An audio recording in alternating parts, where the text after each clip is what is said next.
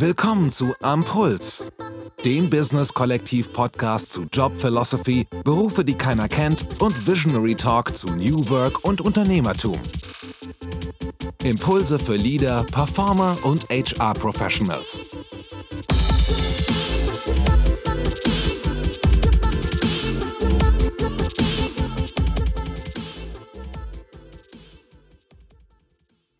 hört ein Interview aus der Kolumne Visionary Talk.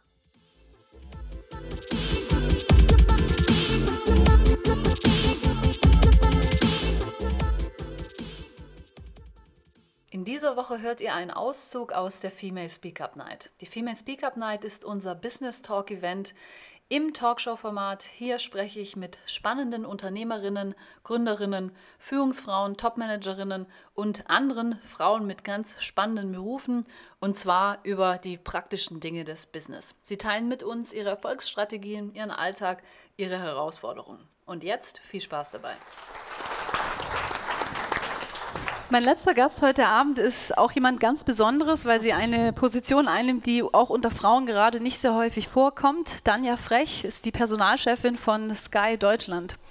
Danja, du hast, bevor du diese Position eingenommen hast, auch andere Top-Management-Positionen gehabt, unter anderem bei Adidas, dort auch ein sehr großes Team gehabt von 90 Mitarbeitern, wenn ich richtig informiert bin. Wie ist es, so, so viele Mitarbeiterverantwortung auch mhm. zu haben? Okay wenn ich darf, würde ich gerne erst nochmal Danke sagen für die Einladung. Es ist total schön, hier zu sein. Ich habe von äh, meinen Mitstreiterinnen hier ganz viel gelernt. Ähm, ich glaube letztendlich, wenn wir in die Runde nochmal reingehen würden, sind wahrscheinlich bei euch auch ganz tolle Leute dabei. Also vielen Dank. Ähm, schön hier zu sein. Ähm, kurz so zu meiner Historie. Ich war bei Adidas, ich äh, fing tatsächlich mit der Ausbildung an und habe dann erstmal, war dann auch erstmal Assistentin und dadurch, dass wir damals ganz klein waren, Adidas äh, kann man sich heute nicht mehr vorstellen, aber war ja ganz klein mal ähm, zu der Zeit, äh, durfte durft man sich auch ausprobieren und ähm, ich habe dann relativ schnell auch äh, zu deiner Frage vorher ähm, habt ihr mal so, so, gesagt, ich will jetzt? Mhm. Ähm, äh, war es bei mir so, dass bei mir relativ schnell der Punkt kam, interessanterweise schon nach zwei Jahren nach der Ausbildung, dass die Ausbildungsleitungsstelle offen war. Und da bin ich hingegangen und habe gesagt, die will ich. Und ähm, ich muss sagen, manche Leute haben es mir nicht zugetraut, aber wenn man da gute Argumente auch äh, bringt, ähm, dann durfte ich es einfach mal probieren und ähm, habe das auch, denke ich mal, relativ erfolgreich gemacht über Jahre und Ausbildungsleitung ist eigentlich auch schon mal so eine erste Führungserfahrung, muss man sagen, und eine sehr dankbare, weil man sehr junge Leute einfach ins Unternehmen holen darf, ihnen Chancen geben darf, sieht, wie man sie entwickeln kann, auch Feedback geben kann und das ist eine sehr dankbare Aufgabe, sehr, sehr kreative Aufgabe. Und dann zu sehen und dann später die auch noch zu begleiten, zu sehen, dass sie in, einer, in einem Unternehmen dann tolle Karrieren gemacht haben. Das, ähm, ich muss sagen, das ist immer das Schönste an meinem Job gewesen, mhm. ähm, nach wie vor. Und ähm, dann kam tatsächlich auch wieder der nächste Schritt und dann sieht man so ein Organigramm bei so einer Veränderung und dann war ich halt auch unten drunter in so einer Box. Und äh, dann bin ich halt da auch hingegangen und habe zu meinem damaligen Chef gesagt und habe gesagt, du hast ja eh noch niemanden für die Box da oben. Lass mich das doch mal sechs Monate probieren. Und wenn ich es dann nicht kann, dann kannst du mich immer noch darunter in die Box äh, nehmen.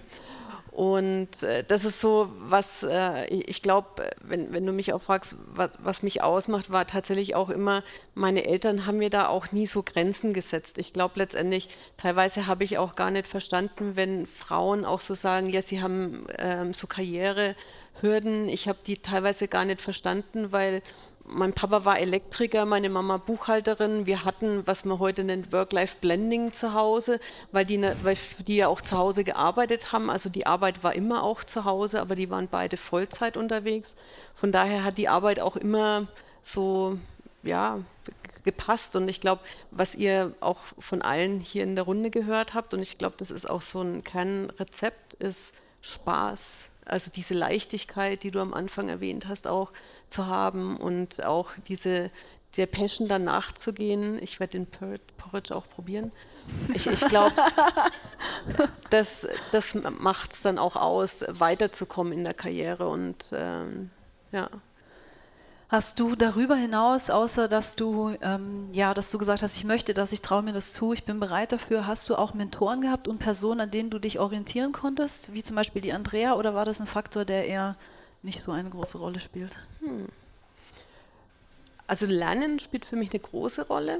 Ähm, nur ich, ich, ich, muss gestehen, ich habe mir weniger so jetzt direkte Ment Mentoren geholt, sondern ich habe einfach festgestellt, ich kann an, bei jedem lernen. Also mir war das immer, ähm, ich konnte von meiner Assistentin viel lernen, die hat eine ganz andere Ausbildung gehabt als ich und ich, ich habe immer versucht, so mir die verschiedensten Leute an den Tisch zu holen, um deren Kreativität auch äh, mir einzuholen.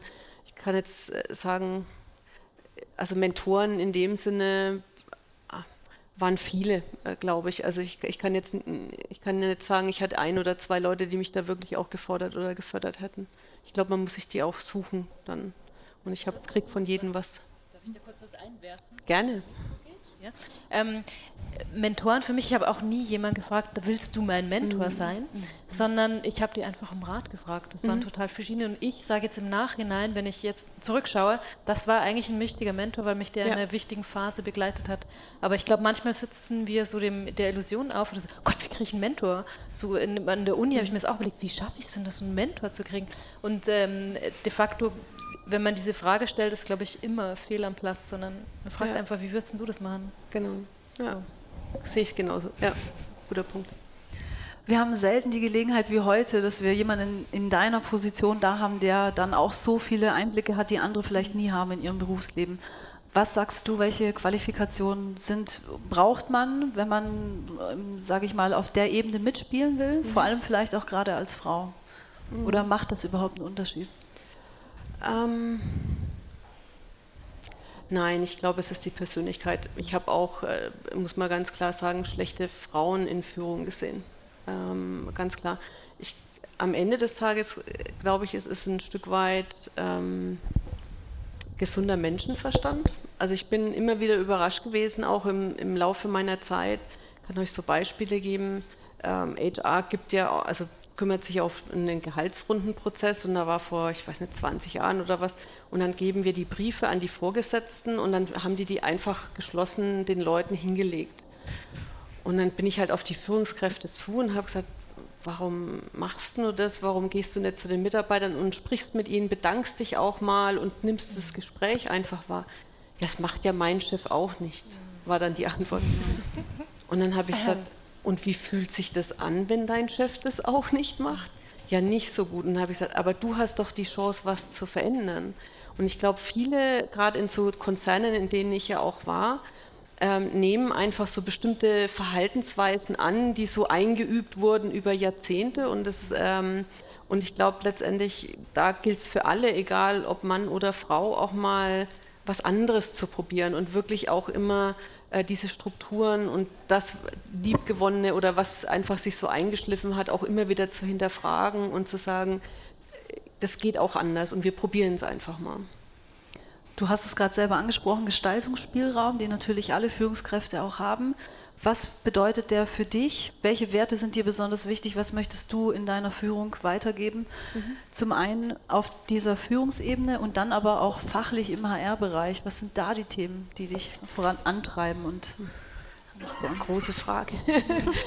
Lass mich nochmal über, über deine erste Frage nachdenken. Ich glaube, ähm, was für mich immer wichtig war, und ich habe, äh, du hast Adidas erwähnt, ich war danach noch zwei Jahre äh, Chief HR Officer bei der GfK, hatte da auch 280 Mitarbeiter in, in der Welt verteilt. Also das Wichtigste für mich war eigentlich immer in erster Linie auch ein ganz starkes Teamgefühl äh, zu etablieren.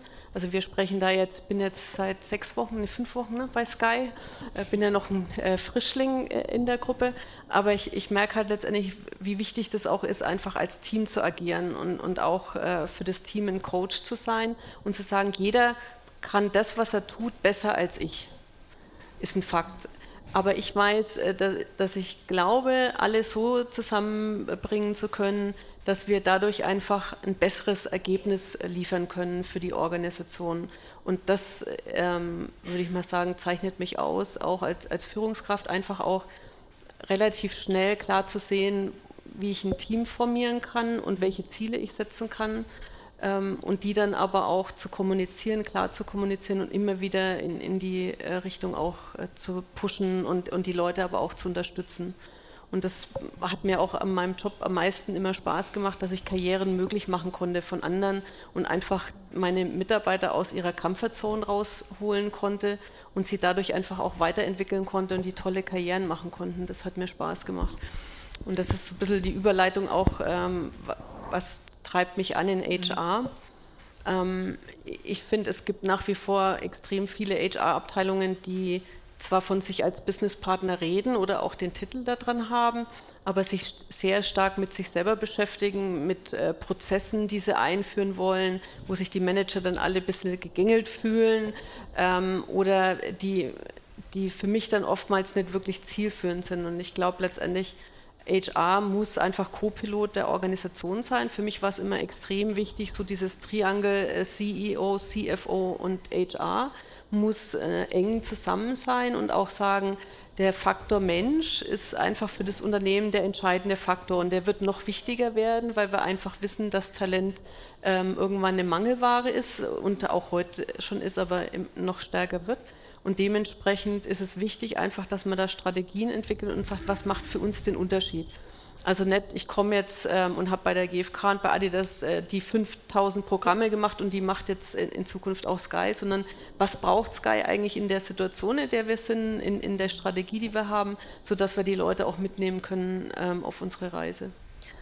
Das, was du jetzt gerade beschrieben hast, was bedeutet das auch für die Qualifikation und Ausbildung für Führungskräfte? Die mhm. haben ja da ein wesentliches Element, um genau sowas voranzutreiben. Mhm was ich immer wieder merke, ist, dass Führungskräfte eigentlich ähm, so ein Stück weit ja dann auch so Angst haben. Also ich glaube, in jedem Change-Prozess und gerade jetzt äh, merkt man, dass die Rolle der Führungskraft sich enorm verändert, was einfach auch Ängste schürt. Ne? Was heißt es dann? Ist es oder vielleicht Verunsicherungen auch? Ähm, wie, wie bildet sich diese neue Rolle aus? Und ich glaube, Sie müssen einfach verstehen, es wird einen Wettbewerb geben, auch um Talente. Und Talente werden sich nicht nur für Unternehmen entscheiden, sondern auch für Führungskräfte. Das heißt letztendlich, ich muss als Führungskraft auch für meine Talente werben und dementsprechend äh, mich so aufstellen, dass ich ein guter Coach bin, dass die Leute letztendlich gern auch in das äh, Team kommen, in, in, mit mir arbeiten wollen und sehen, dass sie dadurch auch besser werden. Und ich glaube, der Konkurrenzkampf, der wird einfach auch stärker werden und es werden Hierarchien abgebaut, das wissen wir auch. Und die Menschen können sich nicht mehr wie in der Vergangenheit äh, in den Modellen hinter den Hierarchien verstecken und sagen, aufgrund meiner Funktion kann ich jetzt allen erzählen, wie es ist, sondern ich muss die Leute abholen, mitnehmen, sonst folgen sie mir nicht. Und also das ist der große Unterschied. So ein Hauch Startup Spirit sozusagen auch in gesetzte genau. Strukturen dann mit reinzutragen, vom ja. Führungstypus her. Mhm. Ich würde da auch ganz kurz noch was dazu sagen. Ist es an? Nee? Test? Ja? Ah, super. Okay. Äh, ich finde es super interessant, weil für mich als Gründerin gehe ich jetzt gerade durch diesen Prozess, wo ich ja vorher alles irgendwie gemacht habe und ähm, jetzt sehr viel stärker in HR-Themen eben stolpere, aber es auch genieße, äh, zu sehen, dass ähm, wir eben Leute einstellen für Positionen und die sind so viel besser in dem. Mhm. Und das ist so toll. Also Social Media, ich habe mich abgemüht, mhm. ja. Irgendwie, meine Freunde haben schon gelacht, wenn ich dann immer irgendwie versucht habe, weil ich auch nicht so tolle Bilder machen kann. Bin ich auch nicht so gut. Und genauso dann haben wir jemanden, der super toll texten kann und viel besser. Und mhm. dieses Orchester dann zu, mhm. zu dirigieren und so, das macht unglaublich viel Spaß. Also lerne ich auch noch super viel.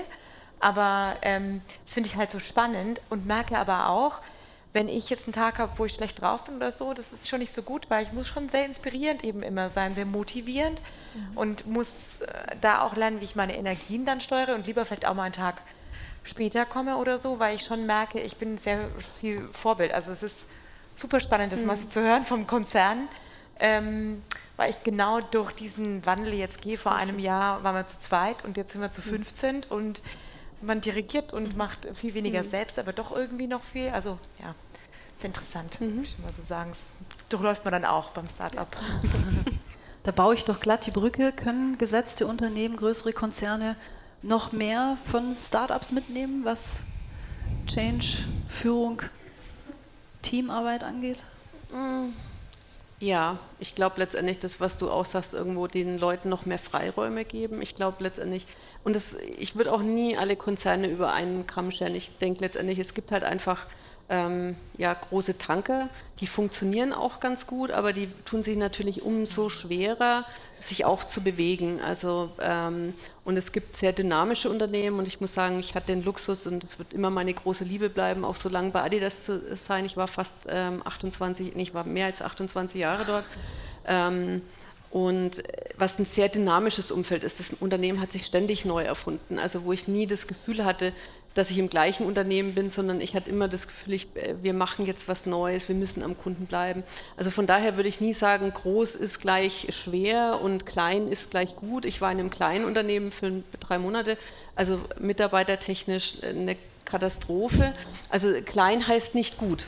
Ähm, von daher denke ich, muss man einfach gucken, stimmen die Werte auch, die ein Unternehmen verkörpert? Also wollen sie auch wirklich ähm, die Mitarbeiter mitnehmen? Haben sie auch moderne Führungskultur und das ist wesentlich wichtiger als die Größe. Und äh, ich glaube, man kann auch große Tanker verändern, wenn oben an der Spitze der, der Wille da ist, äh, ähm, Mauern einzubrechen.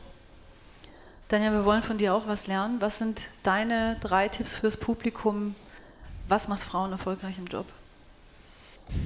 Ähm, also ich sage mal, was ich von euch allen erwarte, ist, dass ihr andere Frauen auch unterstützt. Mhm. Ähm, eins, was ich gelernt habe, und das fand ich äh, ein drastisches Erlebnis, muss ich sagen, wir hatten auch mal äh, Badi, das hatten sogar auch Steffi Graf zu der Veranstaltung eingeladen, ein Frauennetzwerk-Event. Und dann musste ich mit den Organisatorinnen äh, diskutieren, weil sie, sie wollten ja, dass an manche ihre äh, Kinder mitbringen. Habe ich gesagt, Leute, das geht gar nicht. Also ihr müsst doch, wenn, wenn die jetzt niemanden haben fürs Kind, die wollten zu der Veranstaltung kommen, ja, äh, bei uns hat ja auch keiner unterstützt. Und also mit der Einstellung sage ich oh. euch gleich irgendwie, ähm, finde ich schrecklich. Also ich finde, Frauen müssen andere Frauen ähm, auch unterstützen. Ähm, dann mein nächstes Thema ist, ohne Männer geht es nicht. Also ich finde es ganz, ganz wichtig, dass man einfach auch gemeinschaftlich ähm, an, an Programmen arbeitet und auch, und das hast du eigentlich so schön auch gesagt, es äh, kommt jetzt äh, an, ähm, dass auch Männer eben viel mehr verstehen, dass es nicht nur um Karriere geht im Leben, sondern dass ähm, es auch ganz andere Ideen gibt. Und ich hatte Leute, in, auch äh, in, äh, die ich unterstützen konnte, die dann gesagt haben, sie wollen tanzen als ähm, Hobby einfach verstärken und sind deswegen in Teilzeit gegangen. Und es waren Männer. Und sowas habe ich dann wahnsinnig gerne unterstützt, weil ich gesagt habe, es kann ja wohl nicht sein, dass es immer nur um Teilzeit geht, wenn es um Frauen geht und dann geht es auch noch gleich um Kinder, weil die, die keine Kinder haben, warum haben, wollen die überhaupt Teilzeit?